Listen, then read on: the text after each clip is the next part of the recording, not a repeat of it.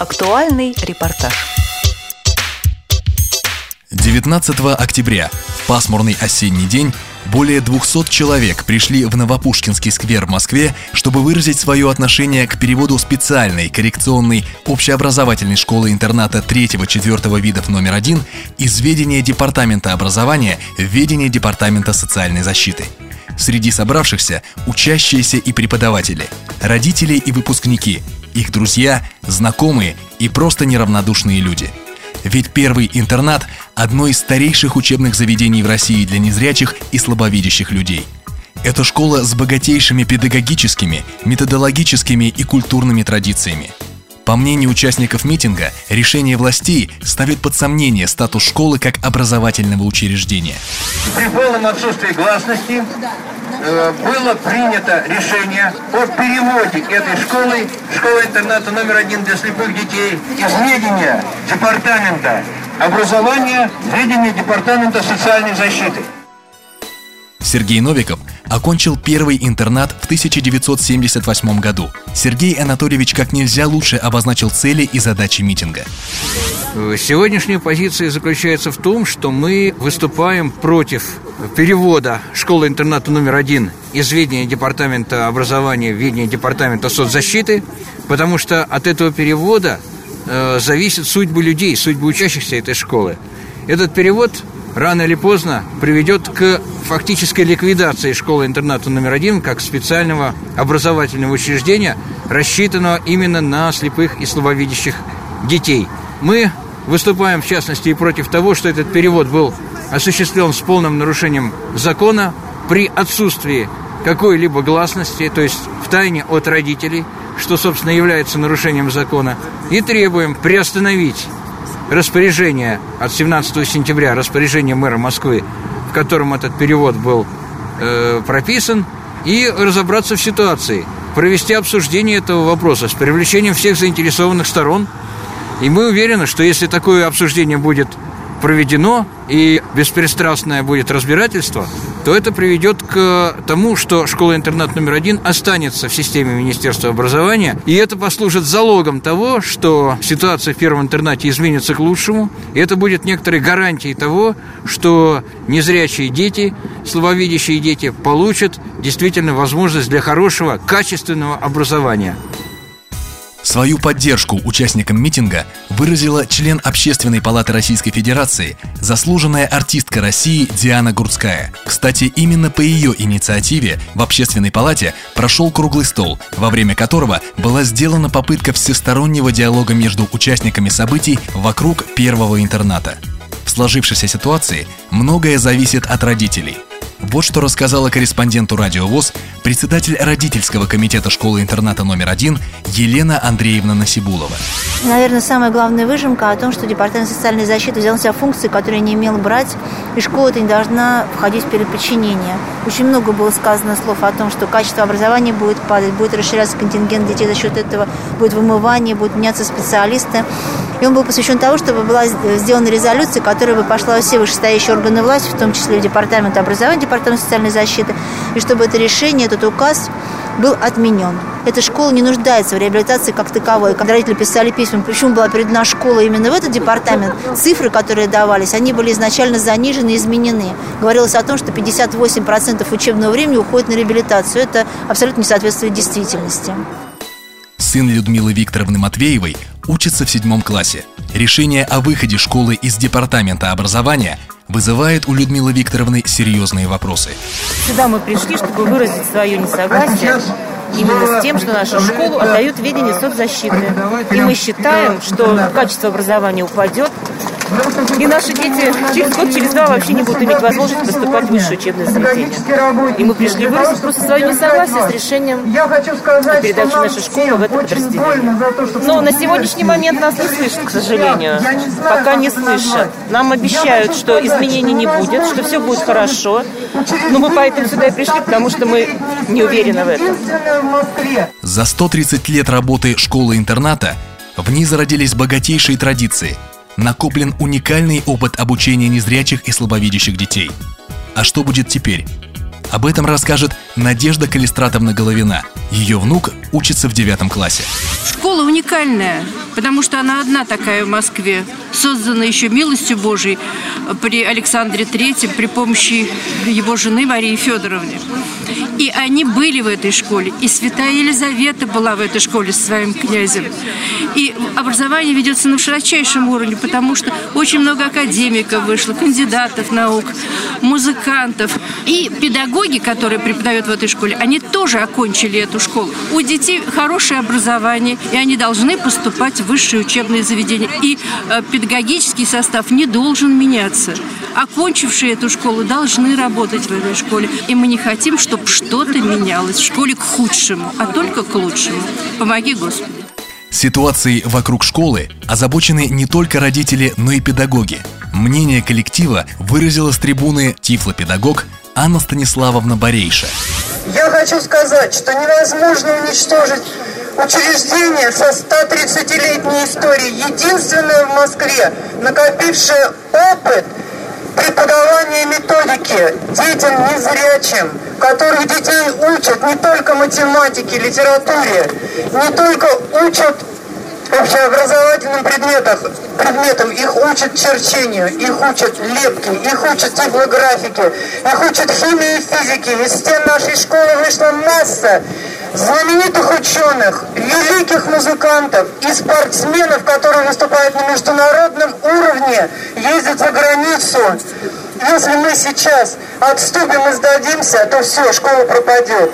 Веру Владимировну Малышеву, своего классного руководителя, ребята называют второй мамой. В словах Веры Владимировны боль и тревога за судьбу школы и ее учащихся.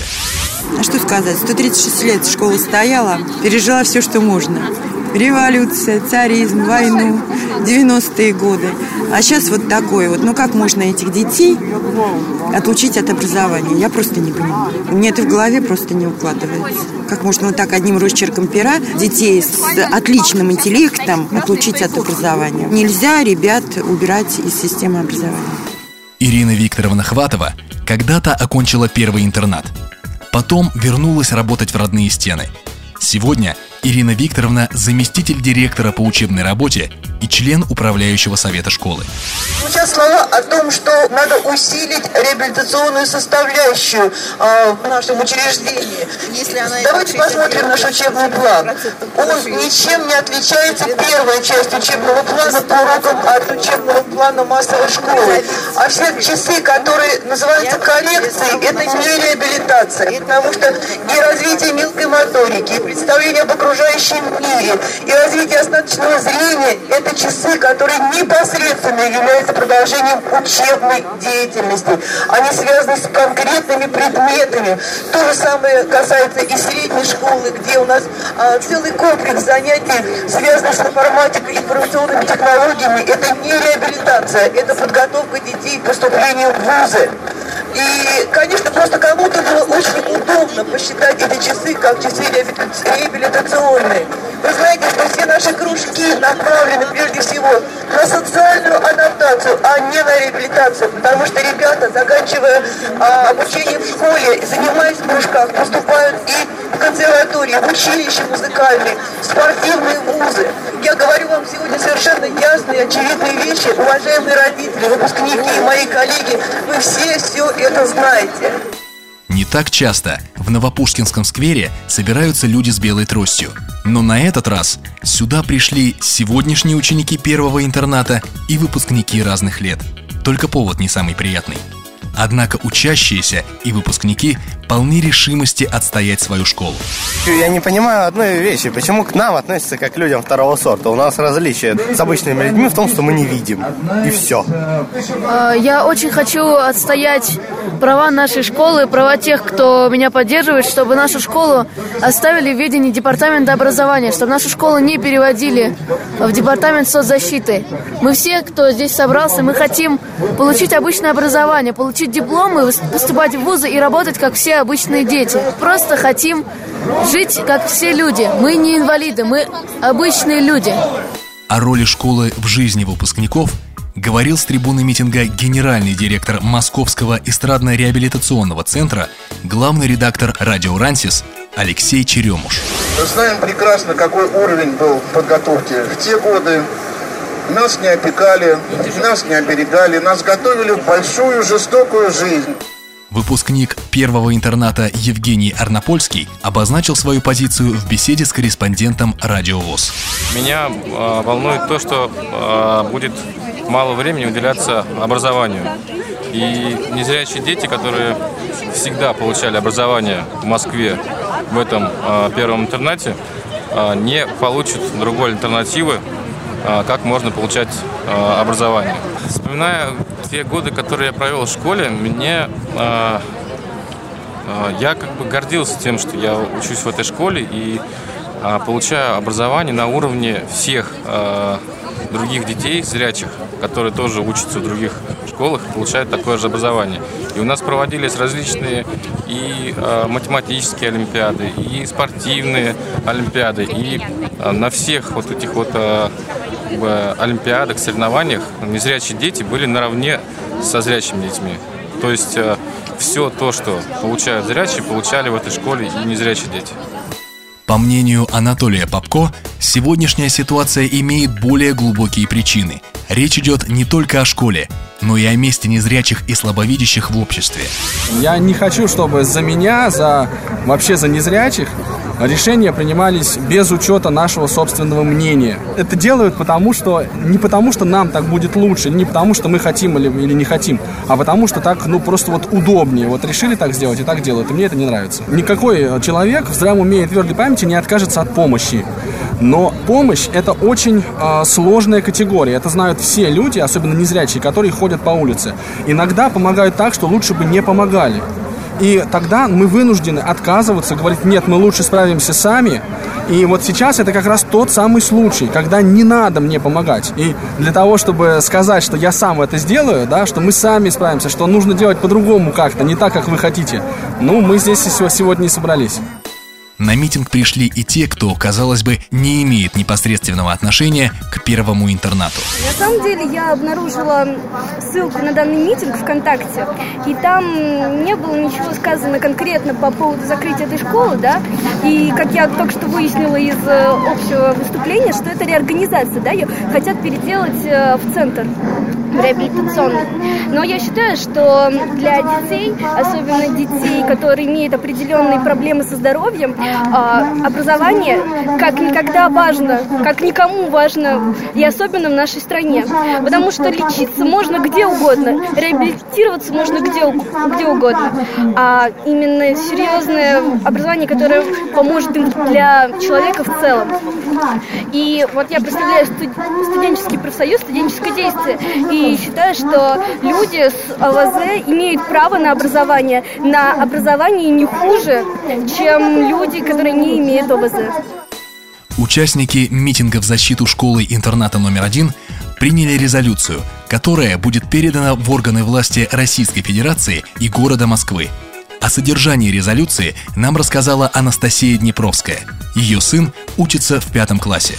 Главная просьба приостановить решение, которое было 17 сентября подписано, о том, что школа из одного ведомства проходит другое. Это первое, главное приостановить. Второе, мы хотим добиться гласности для того, чтобы с нами, с родителями, обсуждались все вопросы, которые касаются образования наших детей. Чтобы чиновники приезжали не только к директору нашей школы, не к педагогам, а чтобы они приехали к нам и рассказали нам, как, что они хотят для наших детей, потому что это наши дети. Э, тоже одно из самых основных – разобраться, как такое вообще могло произойти, и разобраться, кто даже не то, что виноват, а как так может произойти, решаться судьба детей э, одним-двумя э, людьми, то есть как могло быть вообще принято это решение. На нас сейчас смотрит, можно сказать, вся Россия. Приходит очень много ко мне писем из других регионов, звонят. Они говорят, мы все смотрим с надеждой и с опаской на вас. То, что произойдет у вас, будет сразу же у нас. Если вы, они говорят, вы победите, значит, у нас будет шанс отставить свое учреждение. Если вы проиграете, весь этот процесс будет ускорен и это все отразится на нас. То есть это главная резолюция. И мы очень надеемся, что и с принятием этой резолюции все-таки власти нас услышат и обратят внимание просто на проблему, и отнесутся к ней серьезно и просто попытаются разобраться. Потому что пока нам, родителям, не удается обратить внимание именно властей. Ситуация вокруг первого интерната вызывает множество вопросов. Но одно можно сказать с полной уверенностью. Поспешные решения здесь недопустимы. А потому сотрудники, учащиеся, родители, выпускники и просто друзья школы полны решимости сделать все, чтобы действие распоряжения московских властей было приостановлено.